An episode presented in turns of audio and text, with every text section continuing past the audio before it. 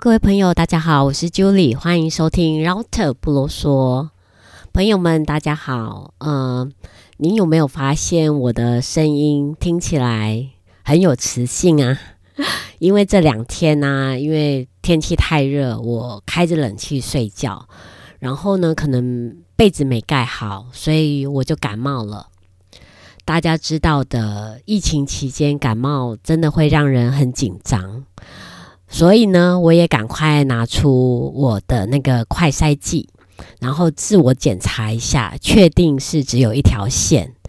那我就确定我是感冒，而不是中了那个新冠肺炎。然后呢，我又害怕不敢出门，所以我就自行服用我以前在日本买的那个大正的感冒成药，去舒缓我的喉咙痛，还有微微发烧的症状。嗯、我在家里躺了两天吧，今天是第三天。今天呢，喉咙就不痛了，而且呢，觉得嗯鼻子也不塞了，就比较舒服。所以呢，我就打了电话问呃我常去的耳鼻喉科有没有看诊，就鼓起勇气去看那个师大路的一间巷子里的耳鼻喉科，他叫星星耳鼻喉科，是一位老医生了。其实呢，我会去看这家诊所，是因为我以前呢、刚北漂来台北读书的时候，就住在那个师大路附近。那看了这个医生之后呢，我觉得我的病情就容易好转。期间呢，我也曾经换过别的医生，可是呢。别的医生开的药呢，不是让我吃了过敏，就是让我非常不舒服。所以呢，现在不管离开多久，我还是习惯到师大路这家星星耳鼻喉科。只有他呢，能够让我感到安心。我也一直很担心，呃，因为他是个老医生了嘛，万一他退休之后怎么办呢？我可能就找不到可以让我这么信任的医生了。回到师大路呢，就会让我想起，呃，某年某月的某一天呐、啊，我搞了一次乌龙。大家都知道啊，师大路上有两家诊所，一家叫做黄真祥诊所，一家叫做黄真宪诊所。黄真宪诊所呢，是以皮肤科出名的，黄真祥呢，好像是看小儿科跟内科吧。我猜他们两个应该是兄弟，但是我不是太清楚。当时呢，呃，有一天呢、我好像是有一点湿疹，所以我就想说去看黄真线诊所看皮肤科。结果呢，那时候呃，因为刚下班嘛，天气天黑黑的，然后又可能有点累吧，然后呢，我就走进去。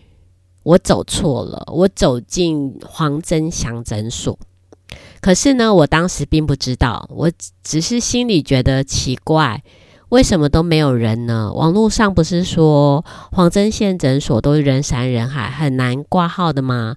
可是我怎么这么顺利，一去都没人，很快就轮到我了。我被叫进诊间的时候，却看到一位中年妇女医师，我心里想。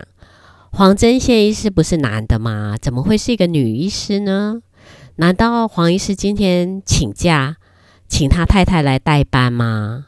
我心里充满了问号。